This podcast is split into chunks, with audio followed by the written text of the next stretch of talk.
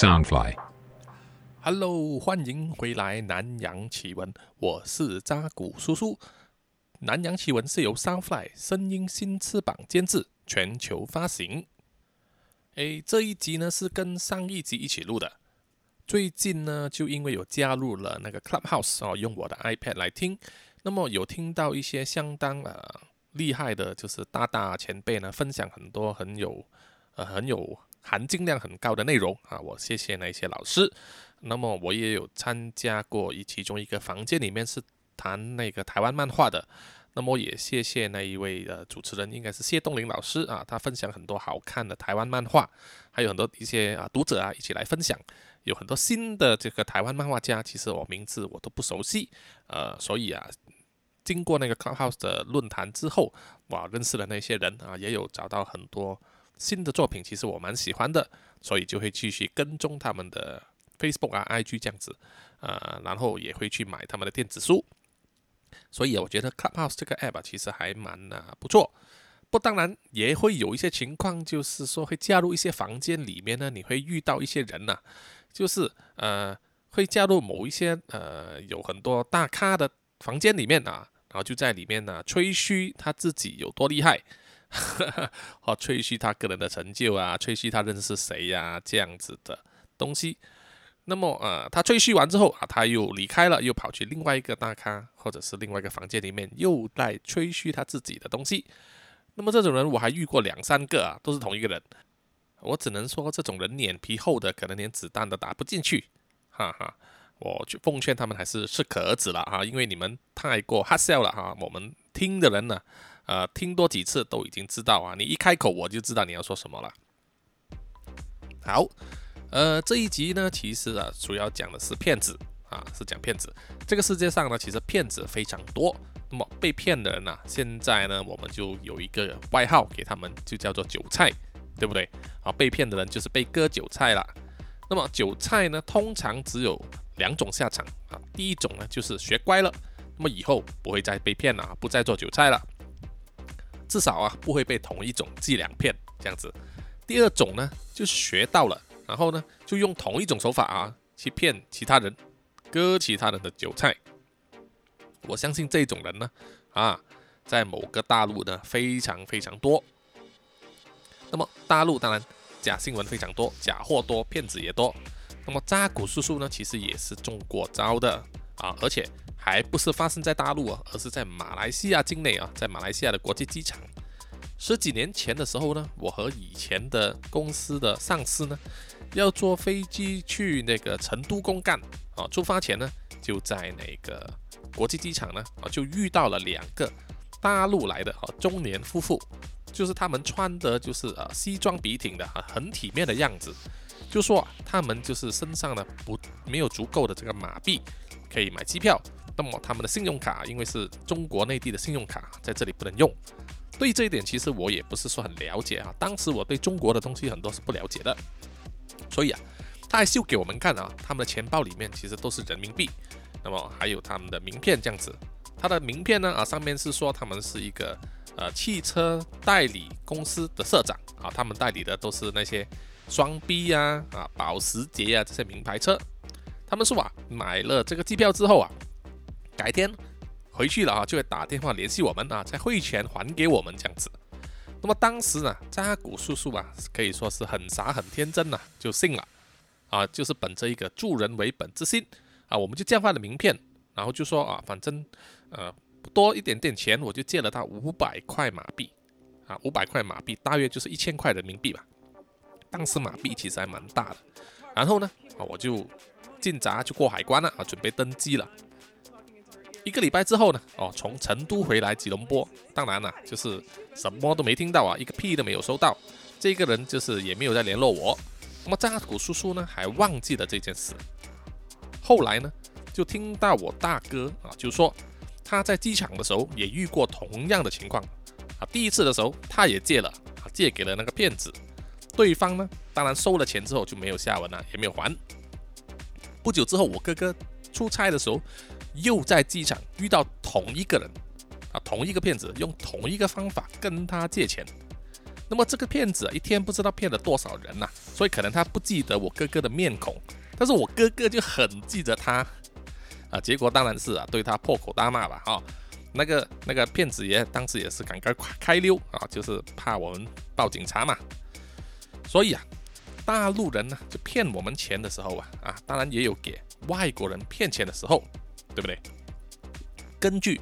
非正式管道的消息啊，其实扎古叔叔也是听人说的哈。当年大陆开始出现传销啊、直销这种概念的行业的时候啊，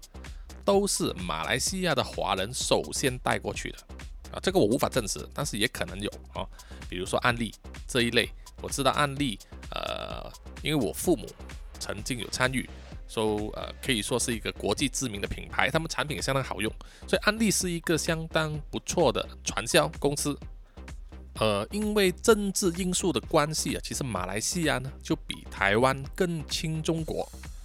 我们马来西亚的华人啊，在两代或者三代之前呢，都是从中国来的哈，游泳过来，或者是可能被卖猪仔这样子来到这边做苦工，然后在这里就是呃成家立业的。所以马来西亚的华人呢，尤其是老一辈的啊，更加不用说啊，他们其实是很亲中国的。一旦到了这个改革开放的时候啊，啊，他们就呃，就是说开放了可以探亲的时候啊，各种就是老人家当然就是回去探亲，然后呃，改革开放了，商业也开放了，那么当然也有很多人把各种生意啊都带过去，就是想要赚赚钱嘛，因为人多嘛。也有，当然是人家把这种传销啊、直销的概念啊这种东西带进去，然后疯狂的就是开这个下线啊，开分支，捞了捞了很多钱，然后割了很多韭菜。就是说，这些人呢，其实是在卖一个概念啊，并不是实际在经营那一个传销的生意。结果呢，啊，后来就是闹了很多人啊，被割了韭菜之后，中国就出了一份红头文件啊，就明文禁止进行传销和直销了。所以啊，最近这几十年来，中国才禁止了这个传销和直销。那么之前做这种传销和直销的公司，那么在中国，比如说案例啊，如果没有记错的话，他们就不能啊做这种人对人的这种传销，他们必须在这边开公司，以门市的方式，或者现在应该是有网上啊销售的方式来销售产品。那么除了这个传销和直销以外，以各种不同的名目或者各种项目来，呃，在中大陆里面募资集资的人啊，大有人在，而且很多呢啊，都是支撑说跟某某某书记或者是某某某干部呢合作啊，就他们去大搞各种各样的老鼠会、庞氏骗局啊、金字塔行销等等，就是继续割啊那一边人的韭菜了，割到差不多的时候啊，大陆人自己也学到了。就加入了，继续去割自己人的韭菜了啊！比如说四五年前的那个数字货币啊，加密货币的这个狂热，那个时候啊，我记得呢，呃，那个比特币 Bitcoin 呢，就是从呃，应该是涨到了六千到八千美金的时候，呃，那个时候有很多各种人就用这个 ICO 啊，因为在美国那边有人用 ICO，就是发币的方式来募资，于是啊，中国那边也学到了啊，就是。发各种古灵精怪数字货币的 ICO 就出现了啊，疯狂的集资。那么 ICO 呢？啊，做的时候当然就是啊，说你要做某个项目啊，要写一个计划书，叫做 White Paper 啊，白皮书，就用区块链呢来发行一种加密货币啊，来集资，就是说你给我钱，我给你这个加密货币啊，来去发展我的项目。我的项目成功之后啊，赚到钱，我就会用各种方式来。啊，比如说买回你的币，或者是来跟你交易啊，那么你的币变成啊，宣称是会溢价的，价值是会增加的啊，可以炒高，所以当时就很多人就是买来炒嘛啊，因为它有很明显的、很强的这个投机的这个成分在里面。那么大陆那个时候是疯狂到呢啊，我记得有人呐，好像是叫呃叶满纸吧哦，连一张纸都不用写了，就可以募集到一亿的人民币啊。来发这个呃数字货币，当然后来啊，这些人都是被抓了哈，被中国就是官方啊指明说啊，不能再做这个加密货币了啊，一涉嫌的人呢啊，就会以这个聚众淫乱的这个罪呢坐牢啊。大家都知道，在大陆呢啊，就是顺我者昌啊，逆我者嫖娼，对不对？那么大陆当然是禁止了所有加密货币啊有关的东西，所有交易所，所有做这些东西的人啊，涉及这些币圈的大 V 啊，全部都被抓了。要不然呢，就是要退出这个公司，他们就在海外设立公司这样子。那么加密货币这个东西呢，啊，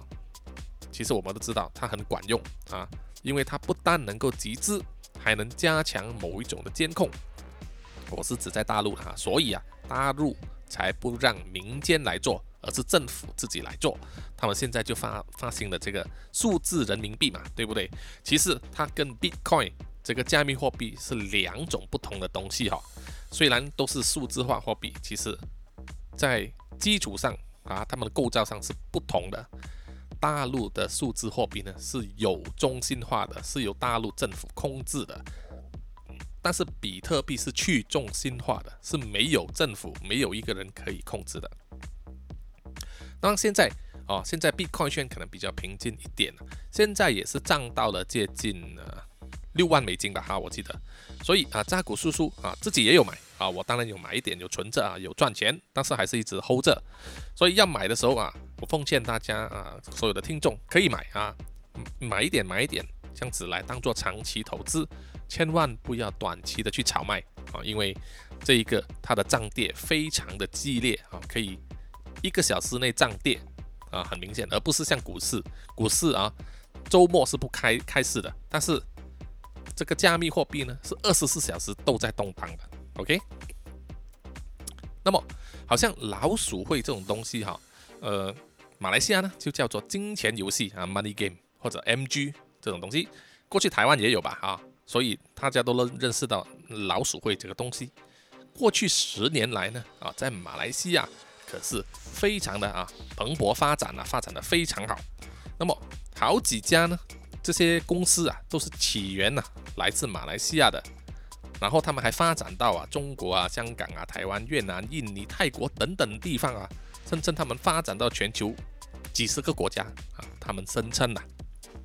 那么本集啊，就挑一个和大家聊聊。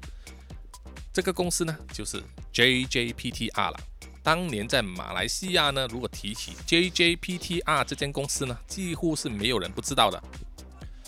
这家公司呢，啊，自称是说啊，从所有的会员里面啊，接受他们的投资的钱，为他们炒卖这个外汇啊，炒卖之后以相当高的一个回酬啊，这个利息来给回这个投资者。返利的这个投资公司，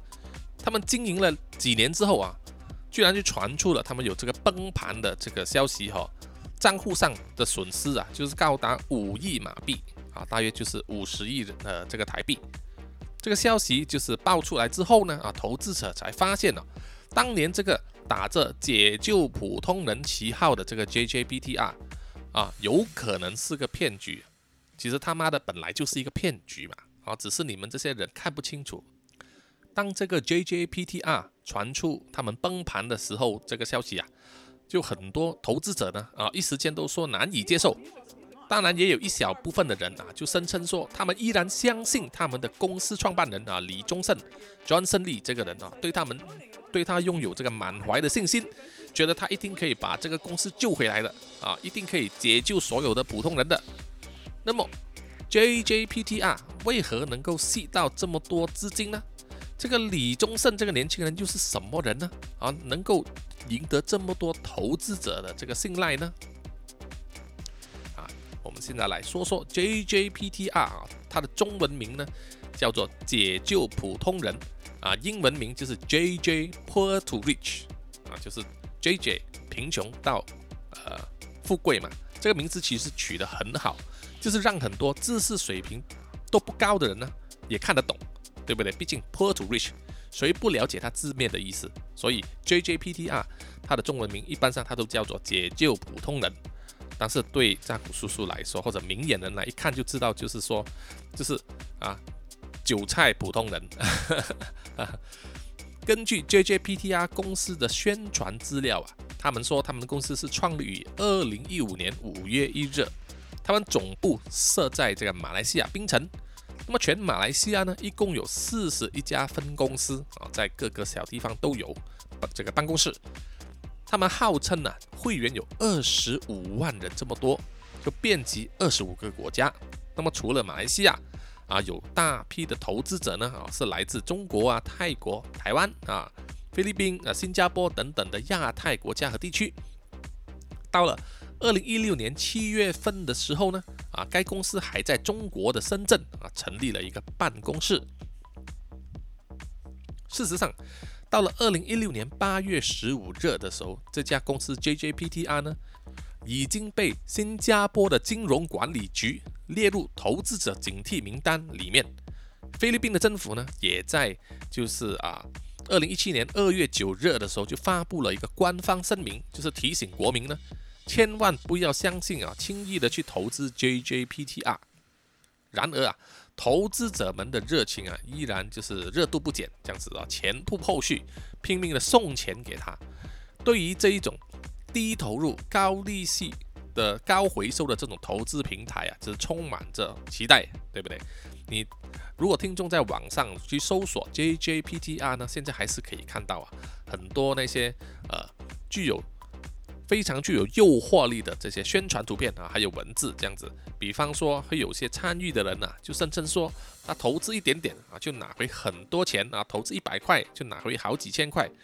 有些人就晒出啊，他们有大量的这个现金啊，身上有旁边有这个名牌呀、名表啊、名车啊这样子，然后身边还抱着一个美眉呀、嫩模这样子，对不对？人生胜利组啊。那间公司呢，哦，就宣称说啊，投资者。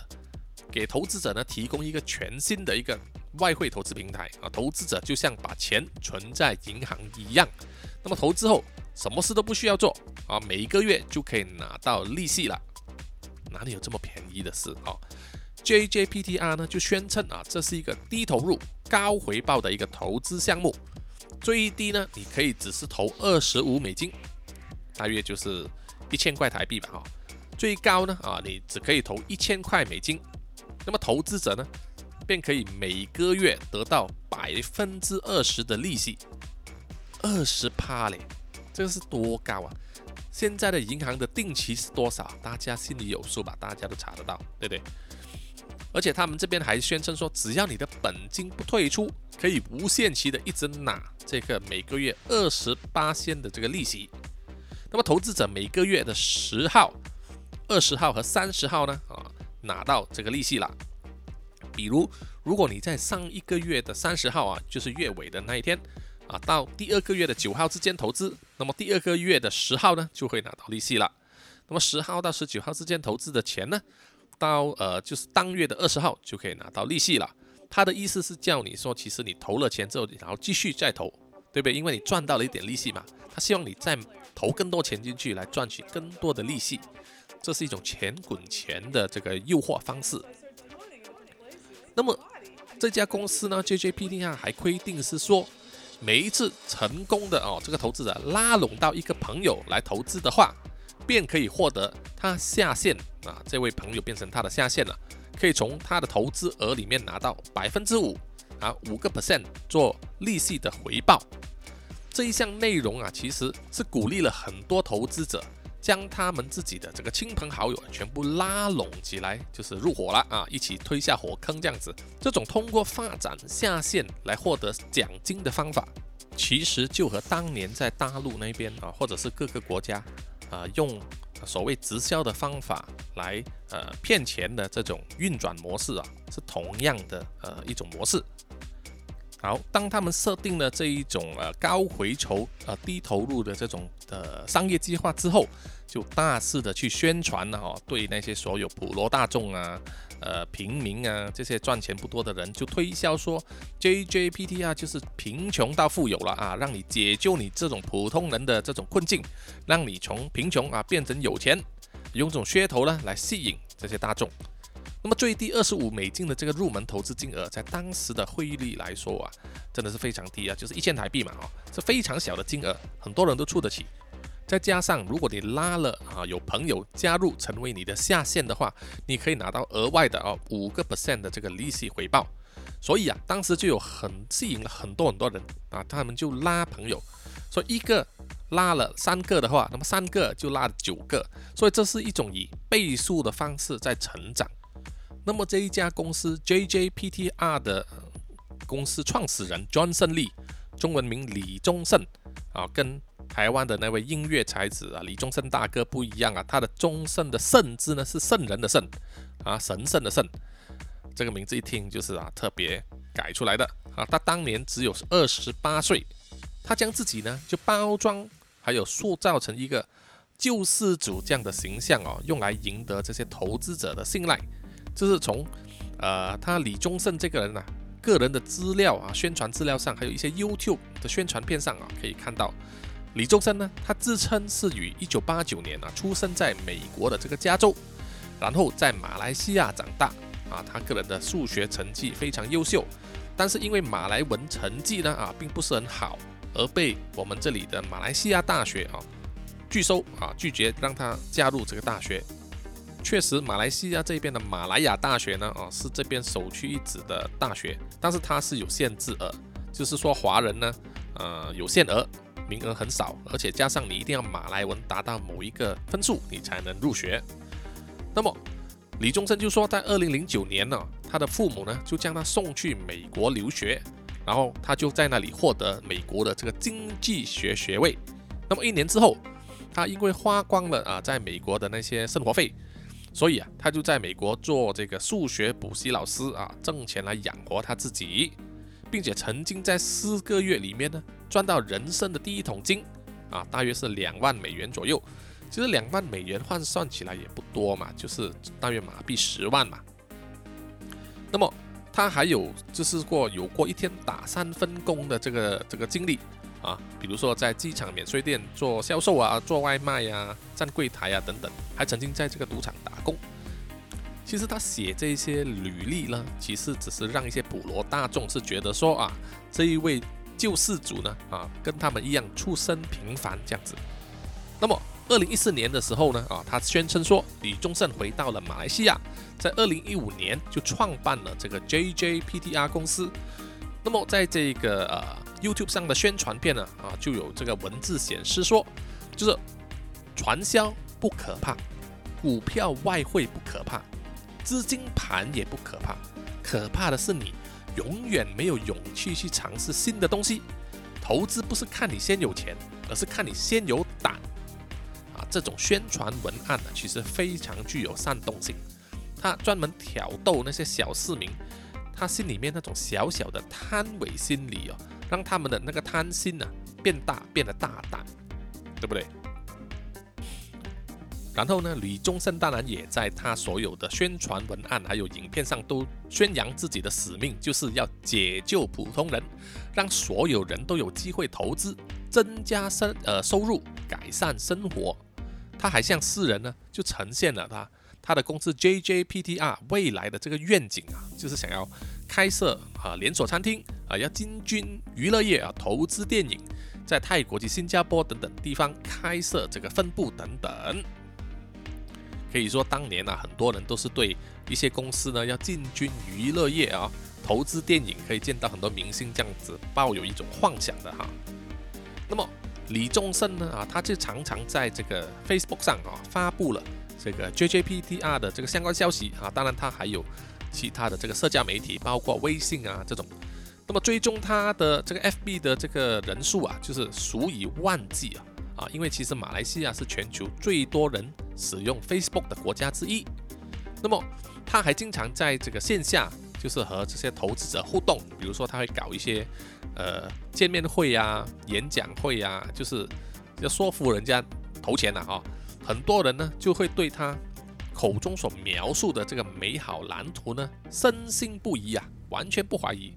那么就再加上他们在各种网络上的论坛啊、各种媒体上啊，不断的去找那些枪手啊来投呃给他赞美啊，专门写一些文章来煽动。就说赚到多少钱呐？什么什么东西呀？我们的李宗盛大人是救世主啊，这样子，那么那些人就信了啊。在那一个年代呢，很多人还不能分辨什么是假新闻，什么是真新闻呢。那么当这个 JJPTR 发展到如火如荼的时候呢，啊，这段时间就突然间有人就是爆出说，李宗盛的父亲呢啊叫做李典才，他是马来西亚著名的大学南方大学学院的这个学务长啊，他是这种是算是公职人员嘛，而且作为名校的这个公职人员呢，而他的儿子居然是做这个 JJPTR 这个公司，其实他们的这种呃接受投资的说法其实是颇受争议的，对不对？啊，而且他儿子既然是这种公司的创办人啊，当然是引起这个舆论啊的这个热烈讨论了。那么当时啊，就有媒体马上就去挖掘了，就挖出来说，李宗盛当初在向马来西亚这个公司营业注册局里面注册这个 JJPTR 公司的时候呢，注册资本是最低的，只有两块钱马币。哦，马来西亚注册公司最低的投资额可以是两块钱。就是二十块台币，而李宗盛本身持有的股份呢，只有一块钱，啊，这个就很奇怪了，对不对？因为呃，就是说，如果你是一家投资外汇的公司，你可以吸这么多资金，为什么你的公司这么不值钱，只有两块钱，完全就像是一个空壳公司嘛，对不对？那么他们这个公司的这个注册资本被爆出来之后啊，被举报出来后。李宗盛呢，他为了取信于人哦，马上啊就向这个马来西亚营业注册局就去修改公司的注册资料，就将 JJPTR 的这个注册资本呢就改成一百万零二元啊，他加了一百万。但是令人感到诧异的就是，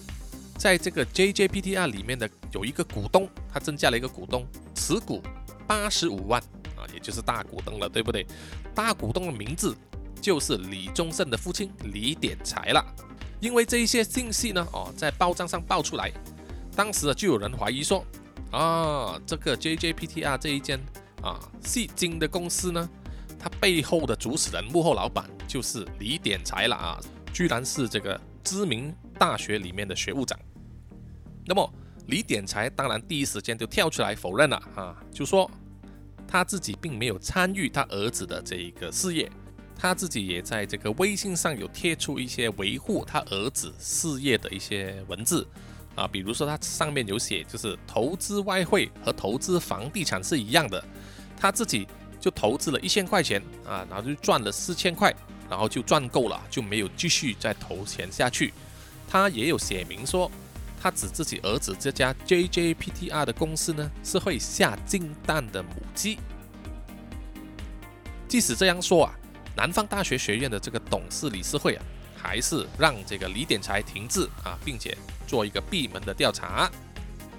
那么不出很多人意料之内的事情呢，就是一个礼拜之后，李典才呢啊就对大众媒体说啊，他自愿离职。但是对于网络上的传言呐，他涉及这个 JJPDR 的营业还有股东一事呢，李典才说他还是保留这个法律追究的权利。那么。当这个啊李典才的事件啊平息了一点之后啊，反而这个风波就反而越演越烈了。二零一七年四月中的时候呢，网上忽然间就爆出一个消息，就说 JJPTR 他们公司呢就遭遇这个骇客的攻击，他们的银行账户上就损失了五亿元的马币，大约是等于五十亿台币。那么在四月二十二日的时候呢，啊，JJPTR 的服务中心啊，依然在这个马来西亚的霹雳州呢，就举行一个启动的仪式啊。但是原本应该出席这个仪式的这个创始人李宗盛呢，并没有现身啊，他没有回答问题这样子。那么到了四月二十四日呢，JJPTR 的这个创办人李宗盛就在他自己的个人的 Facebook 上，还有一些呃社交媒体啊、微信上就证实了。啊，说他们的公司遭受了这个骇客的攻击，呃，账户上损失了五亿元马币啊，这个消息证实了，但是他并没有透露任何有关这个骇客攻击的这个详情，哦，这不免就会让人想到说，这个所谓呃被骇客攻击的这个说辞啊，啊感到质疑了，因为他自己呃李宗盛也说他并没有去报警啊，他说报警也没有用。所以很难认让人信服啊，对不对啊？大家都怀疑说这家公司实际上呢是已经收到呃，就是集合了大笔资金之后是想要跑路了啊，要卷款逃走。那么李宗盛的父亲呢？哦，李典才他也在自己的社交媒体上就发言说啊，他的儿子并没有跑路，他一定会出来，就是面对所有投资者的，希望投资者呢不要听信任何不实的这些网络消息。那么同一天呢，啊，投资者收到这些消息之后啊，当然是好像惊弓之鸟这样子。大家就全全部啊，就是勇往各地的这个 JJPTR 的这个办事处啊，他的公司里面，哎，就发现了所有的办公室啊，包括他们位于这个冰城的这个总部啊，办公室的大门都是锁起来的啊，紧闭的，没有开门。所以就这样子拖到了四月二十五日的上午，那么李宗盛呢，他就在他的社交媒体上就发布一个呃。声音档案就说他人呢还在马来西亚啊，他并没有跑路，他将在五月一日呢就提出啊另一个呃投资方案啊来解救所有啊已经被亏损的这些啊会员，也就是说他要提出另外一个方案呢，会声称说会给你们更高的这个百分之三十五 percent 的这个投资回酬，并且还信誓旦旦的说他绝对不会跑路的哦，一定会让所有钱。还回给他的投资者哦，一定会退回你们的本金，不过要分五年啊，五年之后的世界谁知道啊，对不对？那么四月二十五日下午一点左右啊，JJBDR 这些各地的办公室呢啊，就会有一些员工来开门了啊，就让一些在外面守候的这些投资者呢，就进行一个登记的手续。让大家就是说登记了，让你们可以啊安排退回你的本金这样子。但是大部分的这些办公室呢，其实啊已经是人去楼空了。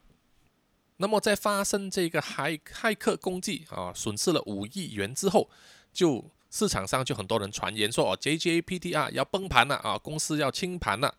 很多人当然是害怕嘛，他们的钱拿不回来。那么这些媒体记者呢，就四处去走访这些啊投资者这样子。那么有一位不愿意透露姓名的投资者，就接受采访的时候就说，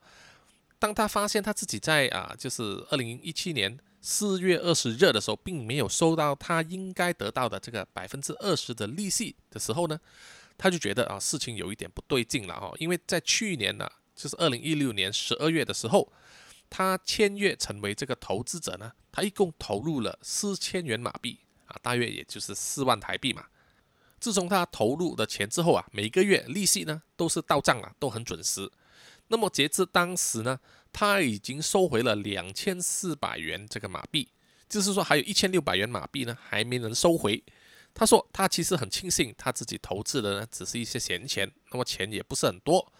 啊。但是有一些人呢啊，他说他所认识的朋友呢投资的钱呢都是一些救命钱呢，就是他们身上仅余的现金。没有了这个钱拿不回的话，他们生活就会陷入困境了。那么有一个一早就到这个 JJPTR 在槟城的总部啊去啊讨钱的这个投资者呢，好，因为扑了只空之后，就接受这个媒体的采访，他就说他原本是想要透过啊投资这个 JJPTR 来赚取更高的这个回酬啊，来补贴一点家用，谁知他才刚刚投资了五百美元。啊，不到了两个礼拜就出事了，他就说他都不知道怎么办才好，就是他一毛钱都还没有收回。虽然这个李宗盛啊，他的所谓救世主就说他还会东山再起，但是他们连办公室都没有开门，然后也没有办法填表格拿回钱。他说，让人怎么相信啊？怎么可以相信他还可以拿回钱呢？对不对？那么尽管啊，整个市场上啊，质疑的声音越来越多啊。但是还是有一些人，一小部分人呢，对这个李宗盛啊的这个形象还是深信不疑的。这些始终的支持者呢，还是在他们自己的这个 Facebook 上啊，就留言说，会表达自己啊对这个李宗盛的支持，还有一些鼓励这样子。比如说，有一位这个会计主管呢，他就跟这个媒体说，他在二零一七年一月份的时候呢，就投资了五百美元，那么他其实还差这个百分之二十的这个资金还没有回收。但是啊，现在这个 JJPTR 呢啊，却因为这个骇客事件啊，被呃怀疑说他们是诈骗啊。尽管如此呢，这一位四十二岁的这个会计主管呢，就表示他并不会报警哦，因为他依然相信呢，这个李宗盛啊，他们称为这个老板是一个好人，这个好人呢会帮助所有的投资者拿回他们的本金的啊。因为这位主管呢，他也说他有七个同事呢，啊，也是参与了投资这个 JJPTR 那么根据这个警方当时收到的这个报告呢，就说，呃，已经有二十六名这个投资者呢，啊，就针对这个 JJPTR 的这个个案啊，进行了投报啊，报案了，说他们并没有拿到 JJPTR 答应退回给他们的这个本金。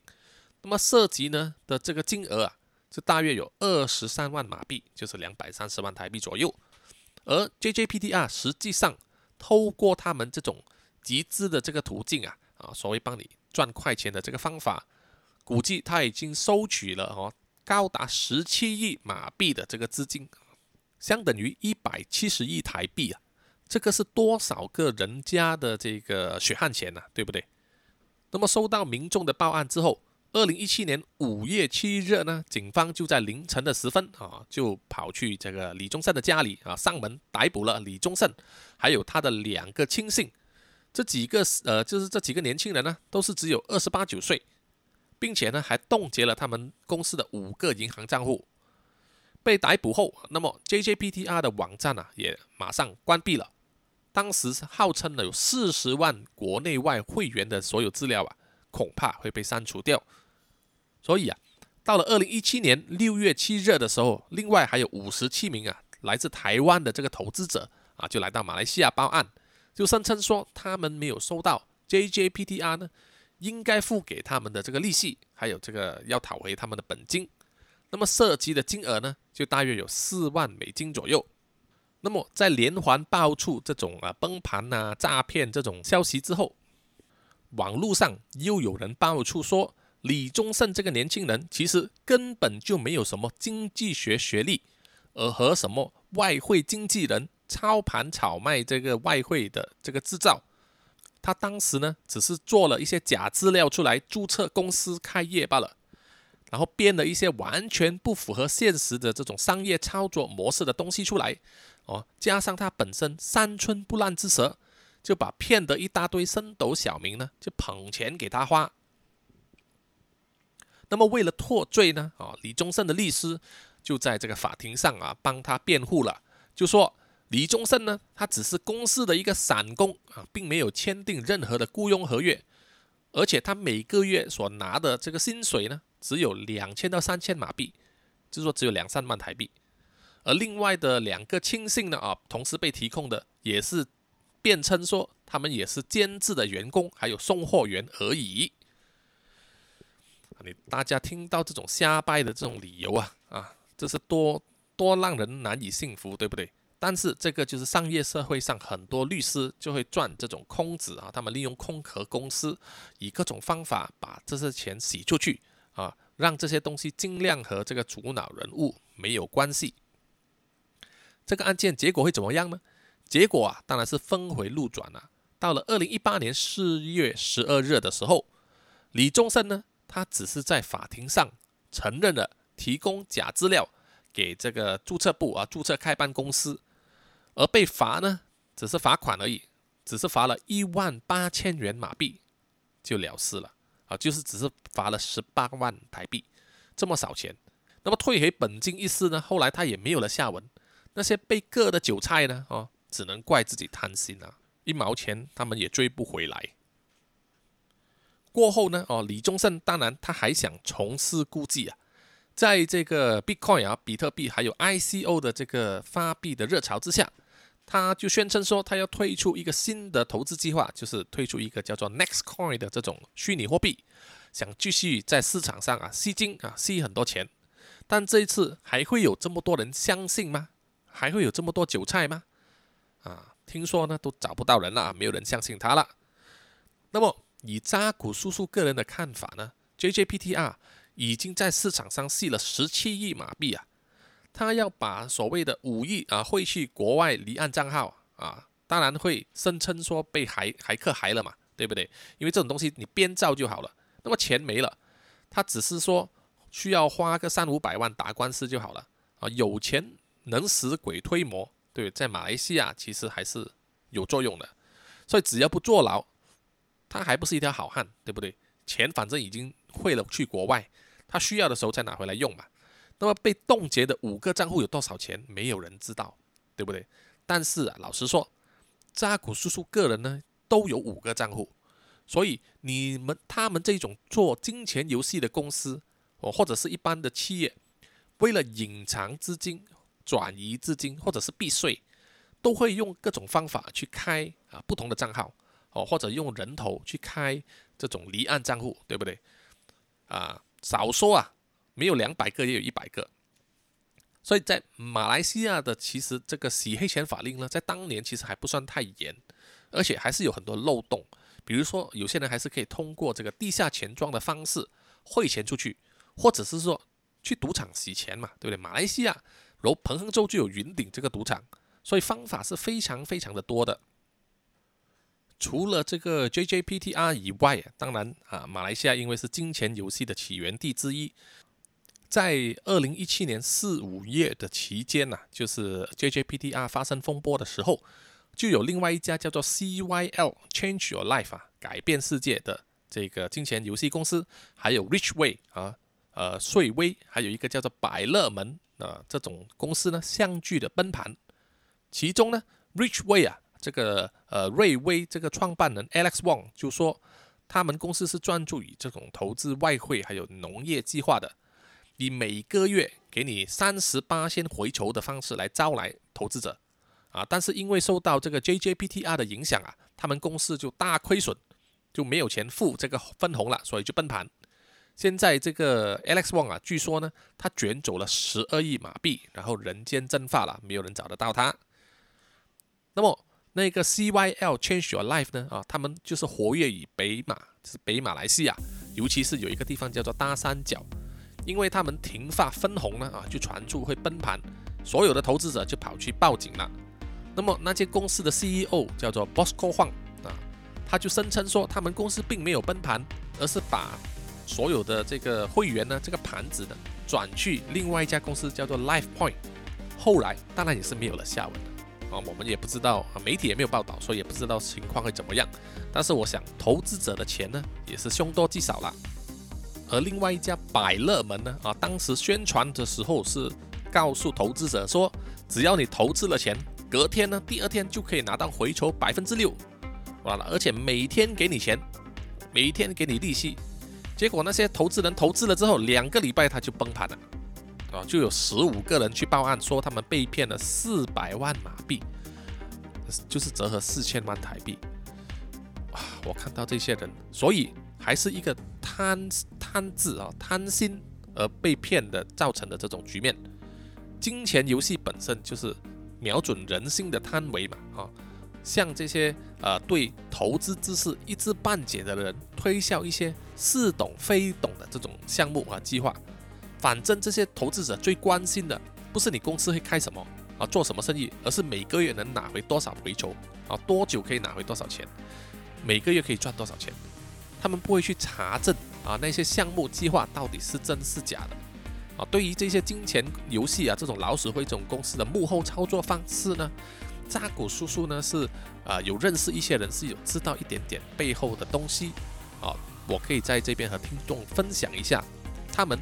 呃每一次的惯例一定是这样子的，他叫你参加一个呃投资计划，首先他们的投资回酬一定很高，比。银行高很多，甚至高过股市，股市也有风险嘛，对不对？他们一定是非常非常的高。第二就是说，他们一定会叫你招下线，就是要招人进来加入会员。然后通常他们的会员计算方式呢，就是呃叫做 binary，就是两只脚的，是左右的啊，分成两边，所以你可以要左右都有人啊，那么你才可以拿到固定的多少 percent 这样子，然后每一只脚又再分。